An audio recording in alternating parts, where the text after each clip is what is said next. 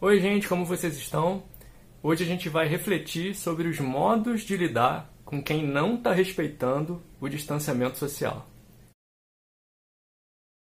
Meu nome é Renan Cantuária, sou sociólogo, especializando em estudos linguísticos e literários e professor.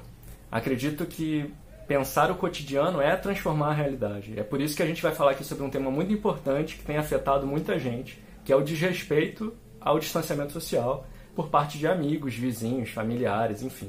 Como lidar com isso? Esse é um grande mistério. Esse é o seu caso também? Então deixa aqui um comentário, conta a sua experiência, porque tem sido difícil para todo mundo. E aqui a gente vai tentar refletir sobre esses possíveis caminhos para lidar com isso. Mas antes de tudo, é preciso salientar que as ciências humanas não vão apontar caminhos lógicos exatos, como 2 mais 2 são 4, para responder essa nossa questão, tá?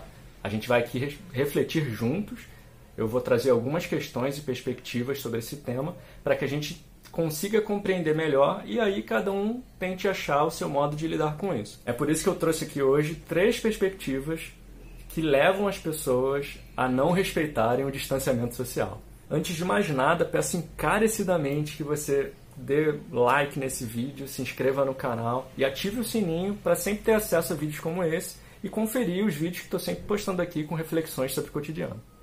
A primeira perspectiva que eu quero trazer é a perspectiva da negação enquanto dispositivo do inconsciente para que a gente não lide com uma realidade difícil.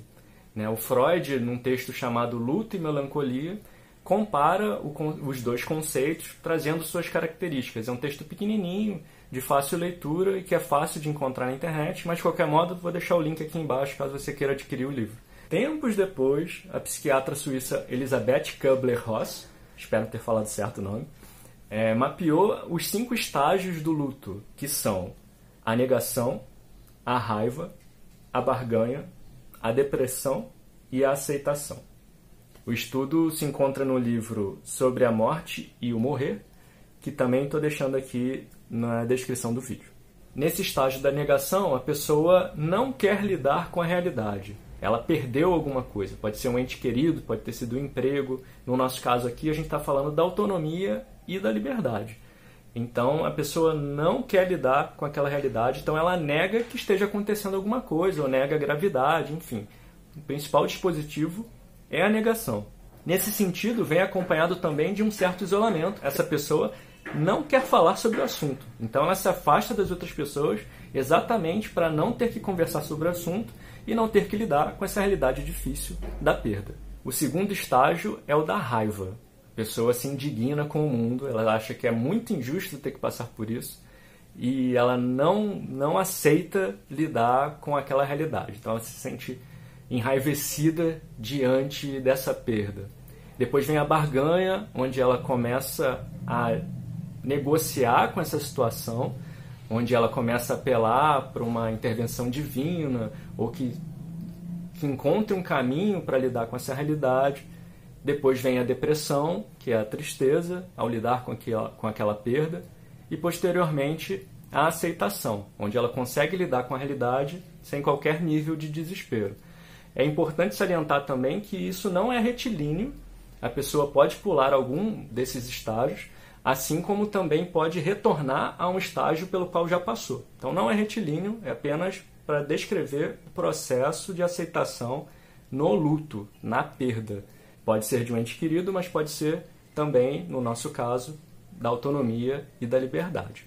Bem, a segunda perspectiva que eu quero trazer, ela perpassa por uma lógica mais comportamental ou social. Se você mora na periferia, assim como eu, você sabe muito bem como é difícil estabelecer distanciamento social quando temos famílias morando no mesmo terreno. As pessoas vivem em comunidade. Então você tem irmãos, primos, tios vivendo no mesmo espaço, onde a fronteira entre as casas é muito difícil de estabelecer. Então, como pregar um isolamento social, um distanciamento, sob essa lógica. Você acaba não conseguindo estabelecer onde é a casa de cada um. Se for casa de vó, então acabou, né? Todo mundo visita a casa de vó, é a casa de todo mundo. Além disso, ainda tem o que eu costumo chamar de cultura de portão. que é a cultura de portão? É quando as pessoas vão para a rua, ficam sentadinhas ali no portão para conversar com o vizinho, para ver a vida passar, enfim, para deixar o tempo rolar. Mas também muito em decorrência de, do calor, né? São casas pequenas, às vezes, a casa cheia. Então a pessoa vai para o portão porque é muito quente. Aqui na Baixada Fluminense é muito quente. Então são características dessa cultura de portão que acabam incidindo diretamente na lógica de distanciamento social. Você ainda está na rua e onde termina esse espaço, né? O conceito sociológico de que a rua é continuação da casa se encaixa perfeitamente nessa lógica da cultura de portão. Você já deve ter esbarrado com algum vídeo de um idoso tentando pular o muro e fugir da quarentena. É engraçado às vezes, mas revela uma gravidade aí diante desse cenário. Né?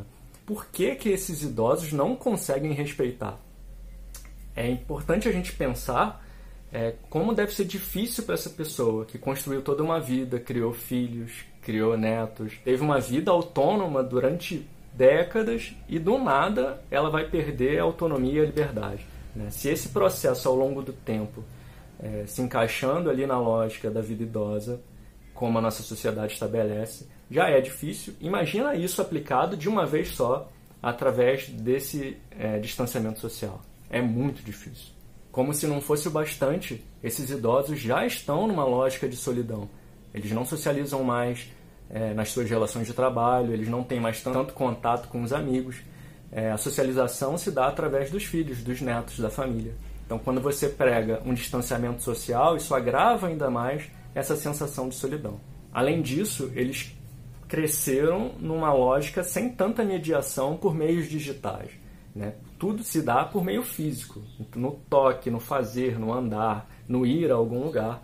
Então é muito difícil fazer com que eles se contentem apenas com mediações digitais, virtuais. Isso não compõe a experiência de vida deles. Tirar a socialização deles seria compatível a tirar o celular e a internet num período de isolamento. Seria um pouco caótico para a gente também. O idoso também já não tem mais sua autoimagem construída daquele idoso frágil que usa bengala, que não consegue fazer nada. Isso se perdeu com o passar do tempo. Hoje ele tem autonomia, tem vigor, histórico de atleta.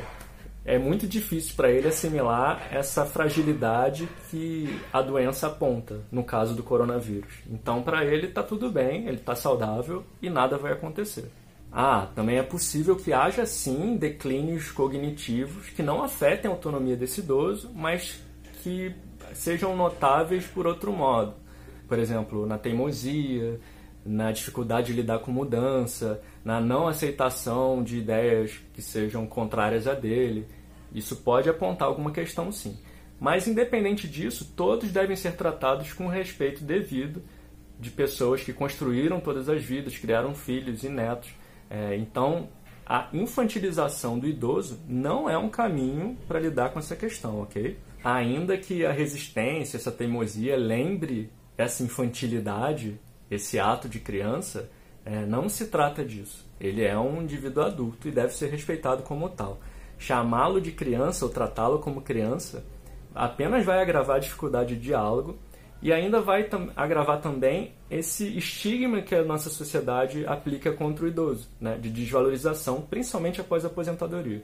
Então, não agrave esse processo. Um jeito de lidar com isso é resgatar os momentos em que esse idoso, durante a vida, teve aspectos de superação, de cuidado, talvez consigo mesmo, ou com você, é, com a família.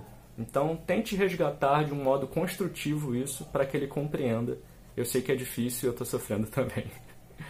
Dialogar é o melhor caminho sempre. Eu vou deixar uma reportagem que li sobre o assunto, onde recolhi algumas ideias lá, vou deixar aqui na descrição do vídeo também, beleza?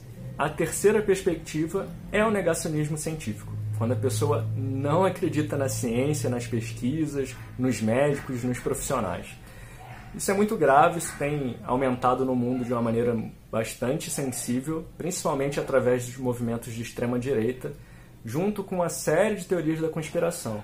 Então, o Covid-19 não é uma doença, ou é, ou é uma mentira, é, ou é uma estratégia de conspiração comunista chinês para que dominem o mundo, né? E aí a gente tem uma série de outros movimentos que vêm eh, nesse decorrer também, o movimento antivacina, o terraplanismo, mas também coisas graves, todas essas são coisas graves, né? Mas coisas como é, revisionismo histórico, né? negação que houve escravidão no Brasil, negação que há racismo, negação que houve holocausto, enfim, coisas que ofendem comunidades inteiras, populações inteiras, nos ofendem intelectualmente né? e tem consequências gravíssimas no nosso contexto mundial. Vejam que quase todas essas perspectivas dialogam com uma lógica preconceituosa, de intolerância religiosa, racista, xenófoba, de ódio de classe, é, intolerante aos diversos pensamentos. Né? Tem um livro ótimo da escritora nigeriana Chimamanda Adichie, chamado O Perigo da História Única, e ele ressalta a importância do acréscimo do pensamento distinto, né, do, do, do conhecimento de vários pensamentos, para que a gente melhore argumentativamente, intelectualmente, enfim, como isso constrói caminhos muito melhores do que por esse meio do pensamento único que quase sempre vem atrelado a uma lógica de preconceito e intolerância. Vou deixar aqui embaixo na descrição o link do livro, caso você queira ler também. E aí, gente, vocês gostaram do vídeo? O que, vocês acham desse tema? Ajudou a achar algum caminho? Comenta aqui embaixo caso tenha ajudado. Como é que você vai lidar com isso a partir de agora? Ou como você tem lidado com isso? Não esquece de deixar o like, de se inscrever no canal, ativar o sininho para toda vez que tiver novos vídeos é, você seja informado e a gente consiga dialogar, continuar dialogando com todos esses temas importantes para o nosso cotidiano. É isso, a gente se vê no próximo papo. Um abraço.